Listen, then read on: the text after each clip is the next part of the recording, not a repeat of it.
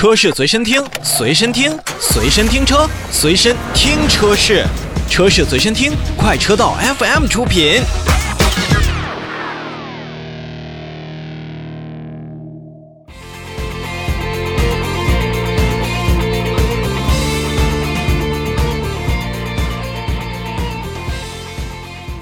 看召回，日前，福特中国也是向国家市场监督管理总局备案了召回计划，决定在三月一号开始呢，去召回二零一四年六月十一日至二零一五年二月十二日期间去生产的部分二零一五年度款式的进口林肯 MKZ 车型。